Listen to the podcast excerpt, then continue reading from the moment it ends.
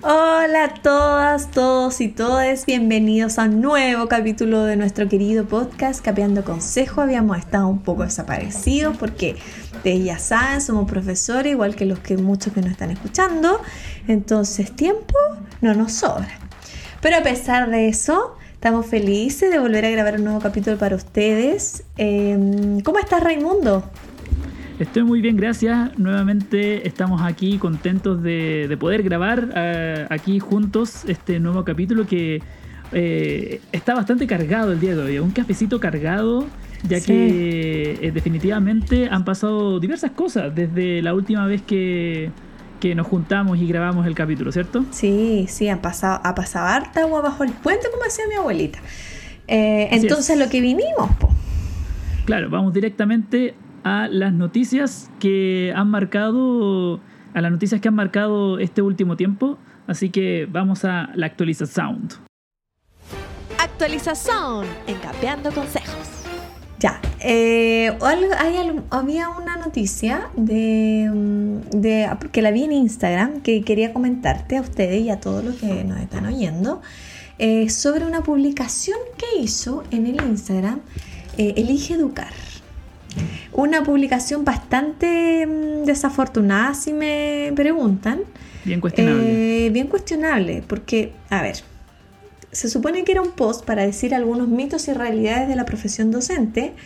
En este tiempo de, de pandemia hemos estado bien en boga por esto de las clases online, del sistema híbrido, que han salido hartos estudios diciendo que hay mucha deserción docente, eh, que hay muchos profesores que se están saliendo del sistema, gente que no quiere entrar a estudiar pedagogía a propósito de todo esto de la pandemia. Entonces hicieron un, post que dice cinco mitos de ser profe. Y el primero ya es polémico, o sea, como que ya empezamos mal, porque el, primer mito eh, que plantean ellos es que los profesores tienen bajos sueldos. Un mito ellos plantean que es un mito. Es un mito según ellos. Y ponen acá abajo, la realidad es que gracias a la ley 20.903 que crea el sistema de desarrollo profesional docente, las remuneraciones han aumentado en promedio un 30%. 831 mil pesos brutos con contrato de 37 horas. Entonces acá me quiero detener inmediatamente. Porque, a ver, primero, gracias a la ley 20.903 que crea el sistema de desarrollo profesional docente. O sea, ya estamos partiendo de la base que hay profesores que van a ganar más dinero o que han incrementado su sueldo porque han participado de este sistema de desarrollo profesional, que no todos los profesores están adscritos a él, primera cosa. Segunda cosa, este sistema genera segregación entre los mismos docentes y por lo tanto entre los sueldos que pueden llegar a ganar y que va a depender mucho de en qué eh, sistema trabajas. Eh, y además decir decir que 831 mil pesos brutos, brutos, a, la gente le explico a los que no saben, un sueldo bruto es un sueldo que se le va a descontar cotizaciones, seguros de santía, FP, eh, la FONASA, ISAPRE, todo lo que venga. Y eso te va a dar una suma bastante menor o un 20% menos de, lo que, de tu sueldo bruto. Entonces decir que ganar además 830 mil pesos brutos por 37 horas y que eso es un buen sueldo, es una patudez del puerto un buque. Para todo el trabajo que se hace, para considerando las condiciones docentes laborales y considerando además que en este país vivir es caro, porque si nos ponemos a pensar, imagínate tú una persona que gana, a ver, ¿cuánto, tú que eres el matemático aquí, cuánto sería el sueldo mm, líquido de ese profesor que gana 830 lucas? Si le descontamos el 25%. Eh, ¿Cuánto sería eso? Hagamos el cálculo, a ver. Sería como 600 lucas. 600 lucas. Piensa que esa persona, si quiere ser profesor o profesora que quiere vivir solo, por ejemplo, quiere independizarse, tiene que pagar arriendo, que el arriendo no sale más menos de 400 lucas. Ahí ya te, se te fue más de la mitad del se sueldo. Se te fue más de la mitad del sueldo. A eso tienes que agregarle gastos comunes, si es en edificio, tienes que alimentación, transporte y, y dime tú, ¿y ¿con qué vive ese profesor o profesora? Entonces, como que de verdad me parece súper poco ajustado a la realidad y súper poco, mm, pertinente este, este supuesto mito, porque en realidad, por el punto de vista que lo mires, es cuestionable. Y claro, y además ahora mismo, cuando hay una gran cantidad de docentes que también se han sido vistos eh, con, debido a que hay problemas económicos por la pandemia, muchos profesores han tenido una disminución en su sueldo eh, en este momento. Entonces eso también suma a esta situación. Entonces hablar de que los profesores están ganando bien en una época donde los profesores están en un sentido súper crítico y además súper desgastante es súper cuestionable. Ya con esa primera, con esa, esa patada inicial, ya como que el post... Eh, merece ser reportado y además citación requerida porque definitivamente no se dan cuenta de que una cosa es lo que finalmente puede decir la ley, pero finalmente hay muchas cosas de por medio que provocan eh, que efectivamente los profesores no ganan eso que ellos dicen que están ganando muchas veces. Entonces eh, hay que tener mucho cuidado con, ese tipo de información porque... Claro, el, supuestamente Elige Educar está tratando de que la gente opte por estudiar pedagogía, pero fracasan miserablemente. Sí. Ese es, el, es el problema. Bueno, este post no se queda ahí, no señoras y señores. No, no, contesto con eso, no contento con eso. Ese es el mito uno. Después hablan que es un mito de que no tenemos horas no lectivas. Otro mito del porte un buque. Porque, a ver, la persona que hizo. Yo quiero invitar, quiero interpelar a la persona que está detrás de este post en Elige Educar. Que me diga si ha trabajado alguna, ha pisado una sala alguna vez, ha trabajado alguna vez en un colegio, en un jardín, en alguna institución educativa. Porque, a ver son bien pocos los lugares donde efectivamente se respetan las horas no lectivas y donde los profesores puedan completar su trabajo dentro del horario laboral. Por más aún ahora en este contexto de pandemia, esto de los tiempos de las horas no lectivas se borra mucho más la línea porque estáis todo el día conectado y termináis haciendo el material a la hora de la noche, el fin de semana, pero nunca es en tus horas lectivas si nos ponemos así como súper estrictos de, en cuanto a los horarios y a los temas de contrato. Otro mito que dicen acá es que eh, hay pocos beneficios de financiamiento y citan la beca vocación de profesor, que también me parece que decir que, es, que, eso que hay apoyo de financiamiento, o sea, además de eso dime qué otra cosa hay. Y, entendamos además que la beca vocación de profesor es solamente para puntaje sobre 600 puntos, que no tienen, tienen solo asegurado eh, la gratuidad de arancel, pero no los gastos que conlleva estudiar en la educación superior, eh, va a depender mucho del puntaje que sacaste, entonces honestamente la gente que saca 850 puntos, 800, 700 puntos, no, necesariamente menos ahora quiere entrar a estudiar pedagogía. Claro, de hecho eh, han salido muchos estudios justamente que hablan acerca de que eh, el tema de beca vocación profesor fue un completo fracaso. O sea, se, se, buscó de que la gente empezara a estudiar más pedagogía, pero no se logró eh, no se logró, porque efectivamente justamente apunta a esos problemas que ellos dicen que son mitos, porque efectivamente los pagos son malos, las condiciones laborales son malas y un montón de otras cosas. Entonces como que eh, quieren un poco como desinformar a las personas de lo que realmente está pasando, eh, como para que supuestamente digan, no, si estudiar pedagogía te trae muy buenas condiciones laborales y ganas buena plata, y el problema es que mucha gente se lo compra. Entonces ese es el problema. Entonces, definitivamente ya es cuestionable el hecho de que hablen los sueldos y que hablen de que no, que ya lo de las horas no lectivas, como que poco menos que, que andamos reclamando de la hora no lectiva, especialmente ahora, donde estamos trabajando casi 24-7, en esta época de pandemia, donde en este momento. No hay límites. No hay límite. Entonces, esto de hablar de que no hay horas, no hay horas no lectivas es mucho peor ahora, en este momento de pandemia, donde efectivamente eso ya se se, destruye completamente porque ahora en cualquier minuto te puede llamar un apoderado, un estudiante o puede pasar cualquier cosa. Entonces, eh, yo en un mes, en marzo, siento que he trabajado demasiado eh, en exceso eh, en comparación incluso el año pasado cuando empezó la pandemia. Entonces, definitivamente creo que esas personas no conocen nada acerca del sistema educativo. Para variar, siempre estas fundaciones que tienen recursos y todas estas cosas son gente súper desconectada de la realidad. Bueno, esta publicación fue de hace un día. Hace un día. Hace un día. Funemo Elige Educar. Ah, no, no, no. Como podcast no, era una broma. Ah, no, no vamos a incentivar el odio ni funan esas cosas. pero yo creo que igual eh, no es necesario que nosotros hagamos el llamado, ¿ah? porque si tú miras los comentarios de este post, ridículo. Eh, están todos eh, criticando y haciendo tremendas respuestas.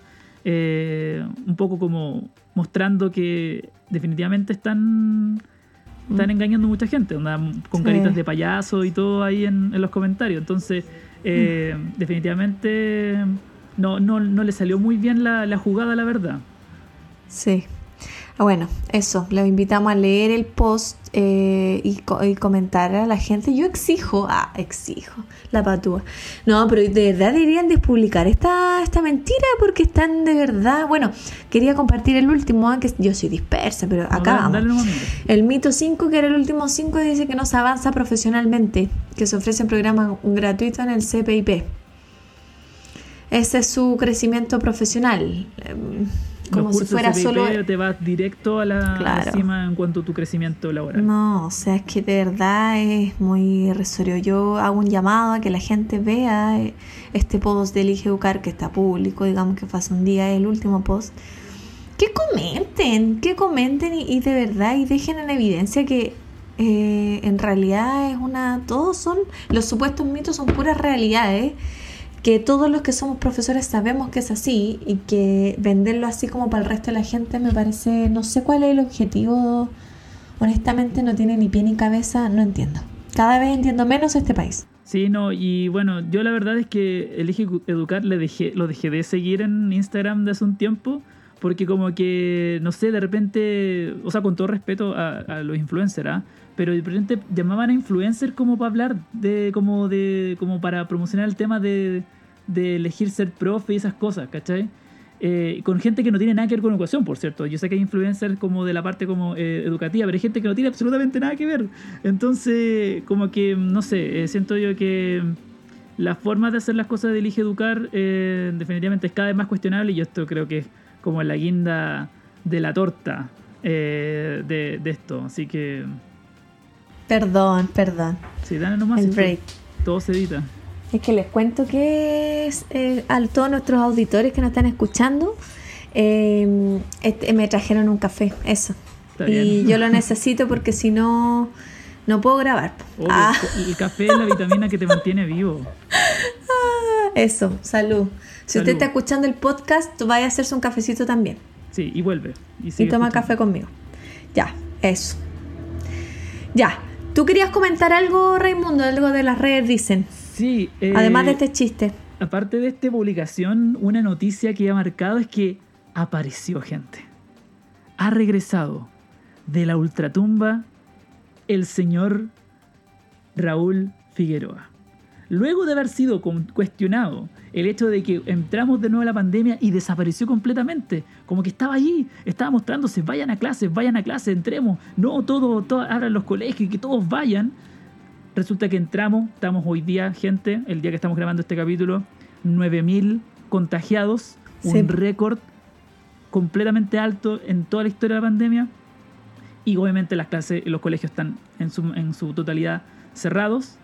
Eh, y bueno, obviamente, eh, bueno, el presidente me parece que el colegio de profesores hablaba de que efectivamente se escondió porque fracasó en este intento de que todos los colegios vuelvan a normalidad y como parecer de que todo estaba bien. Y bueno, apareció hoy día, apareció Figueroa y evidentemente apareció para decir cosas más cuestionables que fue todavía. Así que tiene donde elegir gente de elegir cosas cuestionables acerca de educación. Entonces, el ministro de Educación dijo, entre otras cosas, lo siguiente acerca de el regreso de el, fracasado regreso a las clases presenciales. Dice así: Los colegios municipales abrieron menos que el resto, no porque no tengan las condiciones materiales, sino que lamentablemente muy asociado a factores políticos. O sea, le está echando la culpa, seguramente, lo que yo interpreto de esta idea de que asociado a factores políticos, yo interpreto que le está echando la culpa como a todo este movimiento de como quizás profesores, entre, un poco el colegio de profesores, pero también en general, acerca del hecho de que en verdad no tenía sentido, eh, era, muy, era muy peligroso obviamente volver a clase y era un riesgo. Algunos colegios eh, que volvieron a clases mucho entraron eh, a cuarentena porque habían contagiados, etcétera. Entonces, según él, según él, como que los municipales fueron por ese tema político. Y no por el tema de que no habían condiciones materiales, pero. Y como que definitivamente eso eh, muestra que, además, el, mismísimo ministro también está muy desconectado de la realidad eh, escolar.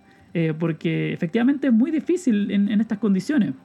Entonces, nada, apareció más encima para para darnos esta, otra, este agregado, además de la tortita que hizo eh, Elige, Educar. Aquí, tenemos, otro, un bizcocho, eh, acerca del señor ministro. ¿Qué crees tú, amiguita, acerca de las declaraciones? Ay, que es un payaso. O sea, honestamente ya no tengo más palabras. Yo no quisiera hoy ando como Grinch. No, no quiero faltarle respeto a nadie, no, perdónenme.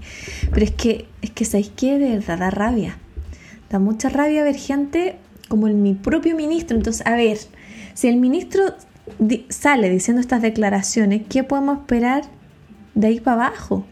¿Caché? Como que si, nuestro, nuestras directrices van para un lado y no están cachando la realidad, no sé, es como que siento que ya es pedirle peras al olmo. Claro, absolutamente. Eh, de verdad no tengo comentarios porque creo que en sí mismo ya... se, no sé, se, ridiculiza solo. O sea, como decir que en el sector municipal no es por falta de recursos, o sea, ¿de qué me estás hablando? hay niños que, hay estudiantes que no se pueden conectar porque no tienen acceso a internet o no tienen un computador para ellos. Sus padres están teletrabajando, los más afortunados que tienen computador. Hay otros que ni siquiera tienen computador, ni tablet, ni celular para poder conectarse a las clases. Entonces, ¿de qué me estás hablando? Yo creo que eso es una falta. Están gente ahogada en sus privilegios que no es capaz de ver eh, la realidad.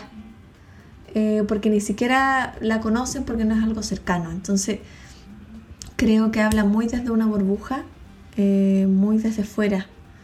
y ese creo que ha sido su error todo este tiempo desde que ha iniciado la pandemia, porque no ha hecho absolutamente nada, ninguna gestión que yo pueda decir objetivamente, ¿sabéis qué? Pucha, en este, no, nada. Eh, entonces, pucha, nada que decir, como lamentable que esas sean las declaraciones del ministro. Eh, pero bueno, ahí estuvimos actualizando un poco, ¿viste? Les traemos las papitas recién salidas del horno. Estuvo, contundente esta actualización. Contundente, sí, pues. Eh, no esperaba menos. Ah. Oh, por supuesto. Por supuesto. El café, el café, perdón. Me hiperventilé, me hiperventilé. Ya. Siguiente sección. Y ahora lo que nos convoca en Capeando Consejos. Vamos a lo que nos convoca. Y bueno, en este capítulo de hoy lo que nos convoca es precisamente el tema de la deserción docente, que ha estado bien en boga a propósito em, de un estudio que salió. No recuerdo la fuente en este momento, perdón, no hice la tarea. no hice tan bien la tarea. Mira, ¿sabes quiénes lo eh, hicieron? ¿Quiénes lo hicieron? A ver, lo hicieron nuestros amigos. ¿Quién es? Lo hizo Elige Educar justamente. Ah, mira tú. Hizo Elige Educar este, este, Entonces yo no entiendo. Y yo pelándolos, perdón. amigos. No, obvio, pero es que hicieron este estudio y al mismo tiempo salen con estas cosas. Entonces no entiendo quién es el que ordena la casa ahí, porque es como que se contradicen solo. Porque están hablando de un déficit y el déficit responde a muchas situaciones como en relación a, las condiciones laborales, etc. Eh, y, y como que tratan un poco que hay un déficit de profesores, pero tratemos de que la gente se acerque a la pedagogía, eh, tratando de engañarlos de las condiciones que hacen de que deserten. Entonces como que me parece eso súper extraño. Entonces ellos tienen la información, ellos manejan la información, no es ignorancia. Ellos saben la información, solamente que la manejan para su propio beneficio. Pero de todas formas, eh, este, este, estudio de Elige Educar no es el único y existen muchos otros en relación a deserción. Hay muchos estudios en relación a ese tema y se siguen haciendo. Efectivamente, mucha gente deserta antes del quinto año. Eh, es decir, mucha gente que empieza a trabajar en pedagogía, en educación, eh, no pasan cinco años si se aleja del sistema. Y es un porcentaje bastante grande. Y además, esto está provocando de que para el 2025 podrían faltar más de 26.000 docentes. O sea, vamos a necesitar 26.000 docentes. Entonces eso es súper grave. Eh, porque significa... Eso significa que no hay un recambio, no hay, no hay gente nueva, digamos, entrando al sistema. Entonces, ¿qué es lo que está pasando? Porque se esperaba de que este déficit no existiese gracias a la beca de vocación de profesor, que se le dio mucha boga y como que en un principio parecía de que iba a funcionar porque mucha gente entró a estudiar pedagogía gratuitamente. Pero a la larga la gente se alejaba del sistema, trataba de cumplir con la beca, porque una vez que uno termina en la beca, para la gente que no sabe, tú tienes que devolverle al sistema estando unos años en el sistema público. Ahí, eso es tu forma como de pagar la beca en cierta forma. ese es como el compromiso. Entonces, eh, ahora, puedes hacerlo cuando quieras, pero de todas formas tienes que hacerlo. Entonces, eh, el tema es que mucha gente termina saliendo del sistema porque efectivamente, claro, a lo mejor estudió pedagogía, estudió esa carrera, pero igualmente se alejan.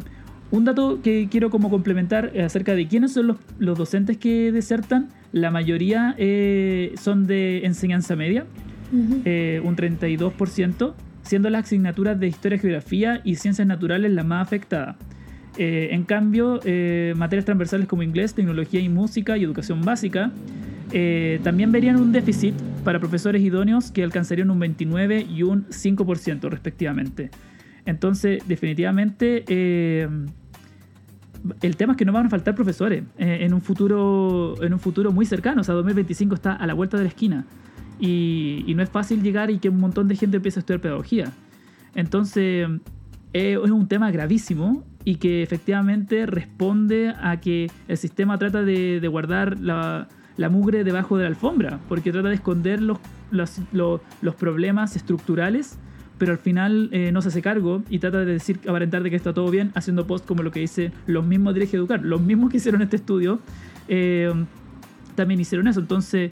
Eh, no es coincidencia tal vez, ¿ah? Los posts tal vez uno dice, bueno, que está desorden tal vez no es tan desordenado y es más bien planificado y es un boicot. Ah, no, pero hablando en serio, o sea, si salió un estudio que dice que va a haber déficit de profe y hay deserción, y sale inmediatamente otro diciendo de estos mitos, como que parece, parecer ser que fue como chucha, la cagamos, esto no está ayudando en nada, no, no, no sé, yo estoy puro hipotetizando, pero... No, pero puede ser. Pero me parece que nada es muy coincidencia, o sea, que haya más deserción ahora, lo entiendo, lo entiendo completamente, porque, a ver, yo he sabido de muchos profes eh, y casos cercanos, muy cercanos, eh, que, han que se han salido del sistema eh, a raíz de la, de la cuarentena, a raíz de, la pandemia, digamos. Entonces no me sorprende que también hayan estudiantes que hayan decidido eh, abortar misión.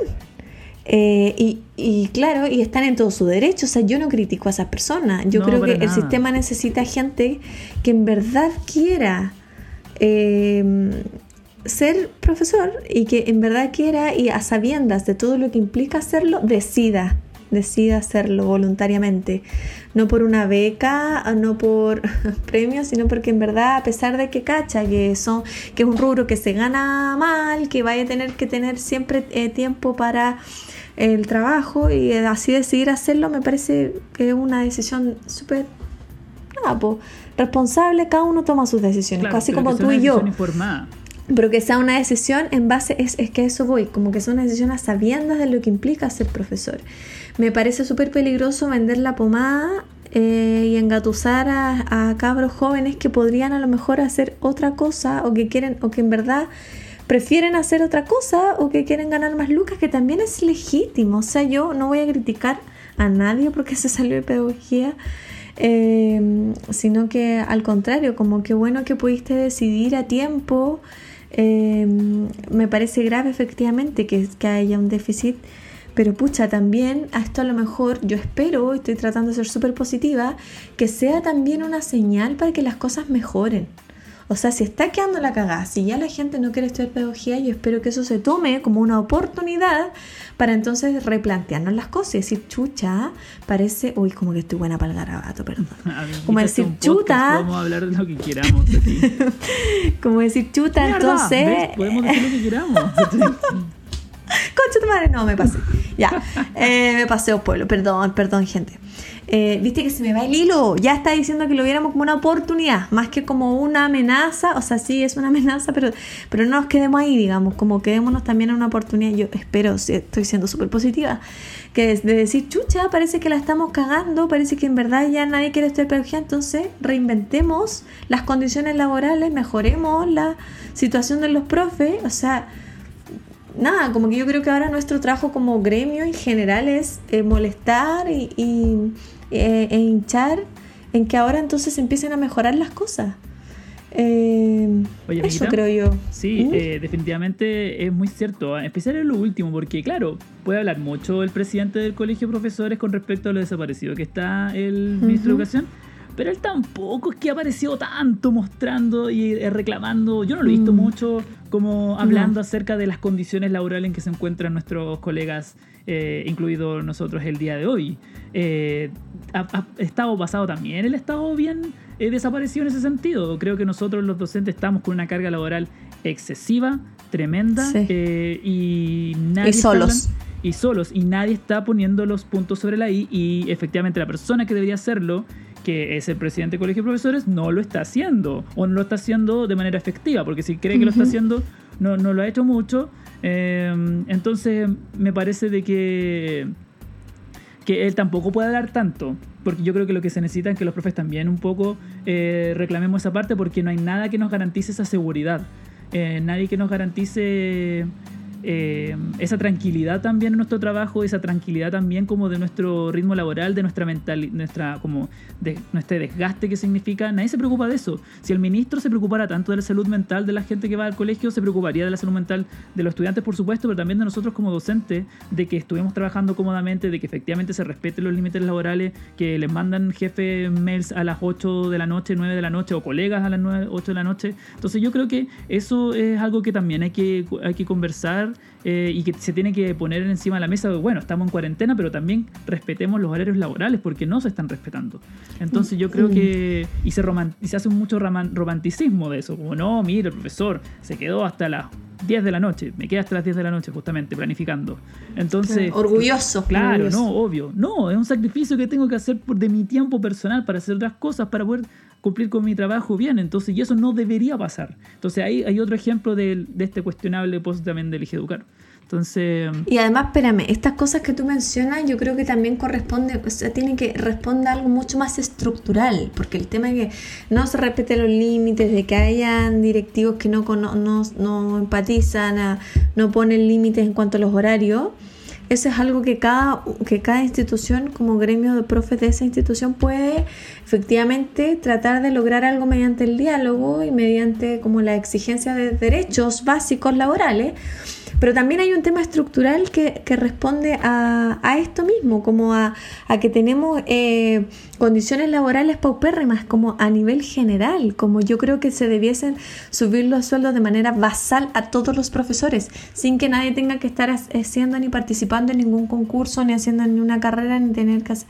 O sea, sí está bien, tenemos que evaluar a los profes, tenemos que ir mejorando la calidad, capacitándonos, creciendo. Sí, yo estoy de acuerdo, no es que yo no esté de acuerdo con que los profesores nos evaluemos, o pero, pero me refiero a que las condiciones debiesen eh, mejorar.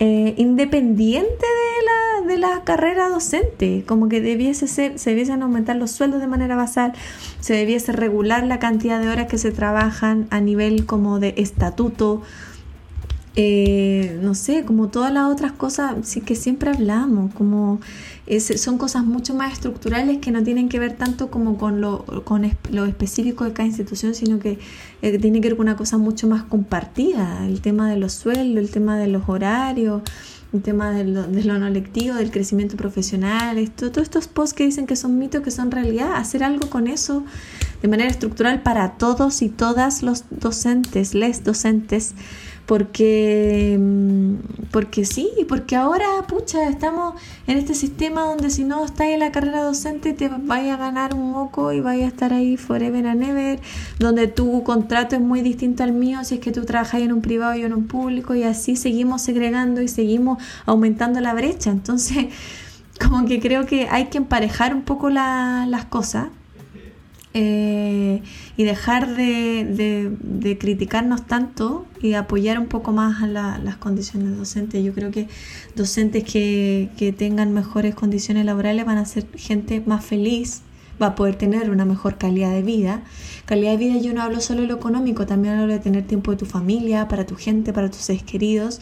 Y eso va a seguir llevando a que estén más motivados con su pega. Y es así, y es una cadena. Pero mientras no resolvamos esos temas estructurales, difícilmente vamos a lograr, porque al final estar peleando por un, no sé, porque no te escriban mail a las 8 de la noche, eso lo puedes hacer tú, tú mismo, digamos, estás en tu poder, ten alguna forma un poco de control, pero lo otro ya se te escapa de las manos y creo que ahí necesitamos que las autoridades, nuestros ministros, se las jueguen un poco y cambien eso para que las generaciones que vienen de ver, efectivamente quieran hacer pedagogía, que es algo también rentable para sus vidas, porque imagina, hay gente que de verdad le gusta la pedagogía, como a nosotros, y queremos dedicarnos a esto mucho tiempo, pero chuta, hay un punto en que en verdad es insostenible porque no puedes vivir eh, finalmente. Entonces, como que creo que, que debiésemos hacer también la carrera docente una carrera como rentable también de estudiar. Eso. Perdón, me alargué, pero. No, pero no, está bien, muy, muy inspirado y muy, muy, muy preciso lo que dice Amiguito. Estoy completamente de acuerdo. Em, sí, yo creo que ya diste como el, punto perfecto. Eh, Gracias. No, pues yo creo que es hora de, pasar a, la tercera y última sección, de lo que dicen las redes. Y ahora, las redes dicen, en Capeando Consejos. Ya, po, lo que las redes dicen, o las redes dicen, oye, es que tengo que decirte algo. Nosotros, eh, amigos, queridos auditores, queridas y queridos auditores, no, hicimos preguntas esta semana. no le hicimos preguntas respecto a este tema. Pero sí eh, eh, habíamos hecho una pregunta hace un par de semanas que era sobre la opinión respecto al sistema híbrido, que estuvo también mucho en, polémica a propósito de la profe Flower, que también lo comentamos en el capítulo anterior. Eh, y preguntamos eh, algunas opiniones y, hay, dos, hay dos que quiero como leer que me parecen importantes. La primera, de Seba Cuellar, que dice que es demasiada carga extra sobre la ya sobrecargada labor docente. Es una o la otra, no ambas. Como que él dice que en el fondo no está de acuerdo con este sistema híbrido, o es online o es presencial. Eh, y eso es otra cosa que te digo, por ejemplo, ahora esto es mucho más contextual a la pandemia, pero por ejemplo eso también es algo más estructural. Esto del sistema híbrido que se está haciendo en la mayoría de las instituciones, o sea, también debiese haber alguna regulación que diga, no, sabéis que estamos en cuarentena, todos se van online o todos se van a presencial, pero no, esto cuestión de estar sobreexigiendo más a los docentes más y más precarizando su trabajo y su labor me parece eh, indignante. Yo estoy muy de acuerdo con Seba Cuellar, con que tiene que ser o uno y lo otro, no hacer un sistema híbrido. Con sus respectivos límites, por supuesto. O sea, efectivamente ahora estamos muchos en full online, eh, pero igual sigue siendo sobrecargado. Eh, porque, no sé, yo estoy seguro que mucha gente que está escuchando esté de acuerdo conmigo de que efectivamente planificar y hacer una clase online requiere una energía distinta a como cuando lo hacías en, presencial. Eh, y claro, cuando estábamos tratando de hacer presencial y online, mezclas como las dos energías al mismo tiempo. Entonces era el doble de desgastante por lo mismo y estoy muy de acuerdo con Seba en ese sentido. Eh, pero claro, obviamente, mm. si bien ahora muchos estamos en una, que en este caso online, igual sigue siendo desgastante, igual hay que poner ciertos límites. Entonces, efectivamente, imagínate que por donde lo mires, en todos los como formatos, presencial, mixto y full online, en todos te encuentras con una sobrecargada eh, exigencia a la labor docente. Y eso no es porque los profesores somos buenos para reclamar, que es otra cosa que se dice, que reclamamos demasiado. Como no, pero ustedes trabajan dos meses, o sea, tienen dos vacaciones. Agradezcan que tienen trabajo. Claro, claro. Entonces, Yo he escuchado eso muchas veces. Absolutamente. Entonces, como que tienen que entender de que esto es un tema tan estructural, tan internalizado y tan metido que en, por en el formato en que lo mires existe esta sobrecarga. Entonces, definitivamente hay que, eh, hay que ponerle ojo a eso. Así que nada, muy de acuerdo con el amigo Seba. Bueno, y hay otro comentario, Nico Riquelme, eh, que dice, una manera más de esclavizar y despreciar la labor docente. Absolutamente. 100%. Eh, que despreciar. estamos hablando anteriormente, claro. Sí, sí, yo estoy muy de acuerdo con este concepto de despreciar porque siento que siempre se nos ve mm, como con un rol súper técnico de seguir instrucciones nomás. Como que rara vez em, se llevan a cabo, se felicitan las ideas de los docentes como si no estás de acuerdo con algo, eh, claro, como dices tú, que como ah, que se quejan, se quejan, pero tampoco he visto mucho, o al menos yo voy a hablar muy personalmente de mi experiencia, tampoco he visto mucho que se celebren o se hagan las cosas que que proponen los docentes. Entonces al final siempre nos ven como lo que votó la ola, como ya así, los pobresores que tienen que, ah, pues seguir las instrucciones nomás, pues. No pensamos, no... Claro no tenemos derecho a opinar. Sí, no tenemos. Todos opinan menos nosotros. Sí.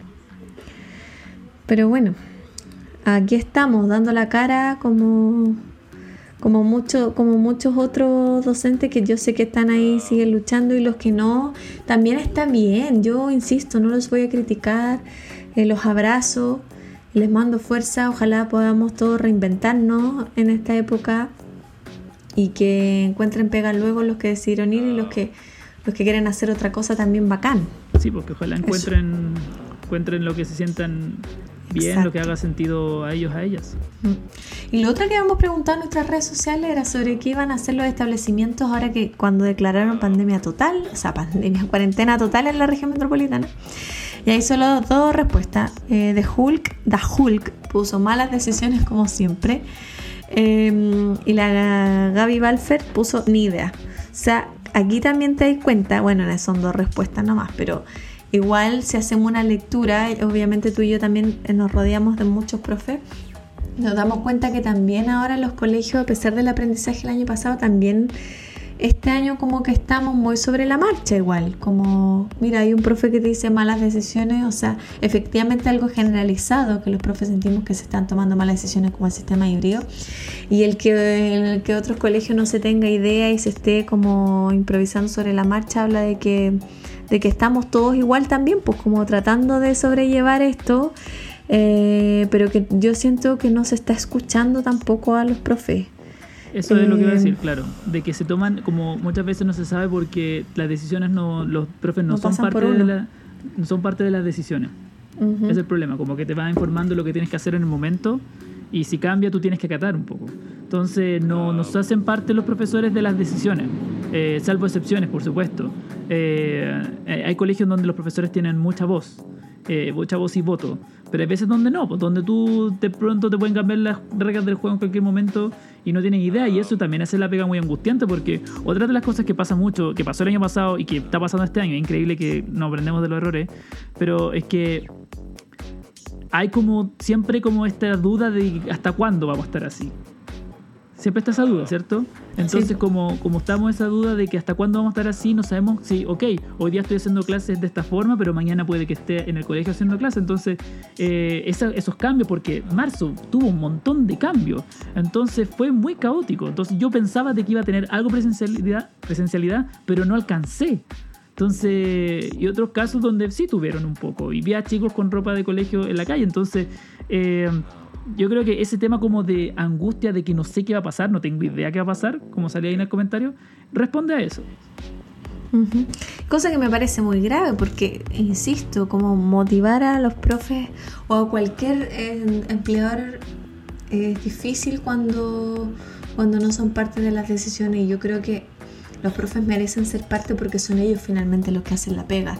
Me parece súper injusto que mm, una persona que no está en la sala eh, decida lo que hay que hacer cuando toda la pega se la, se la lleva a las personas que no tienen ni voz ni voto.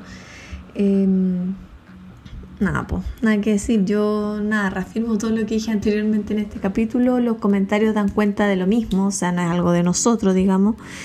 Eh, nada, pues lamentable, querido Rey. No sé qué, qué más decirte, honestamente. Sí, es verdad. Espero que haya, esperamos de que, bueno, las condiciones se vayan mejorando a través del tiempo, que haya una mayor seguridad de, bueno, al menos de cómo vamos a seguir trabajando este tiempo, pero que también haya un respeto y que se garantice eh, un buen descanso, se garantice eh, un equilibrio de vida. O sea, yo, o sea, yo entiendo de que eh, hay muchas cosas pasando que tienen que ver con lo económico, pero no, no, que no se reduzca solo lo económico, que por cierto es importante, es clave, pero también hablemos de la estabilidad como del día a día de los profesores. Creo que eso en este momento eh, es crítico.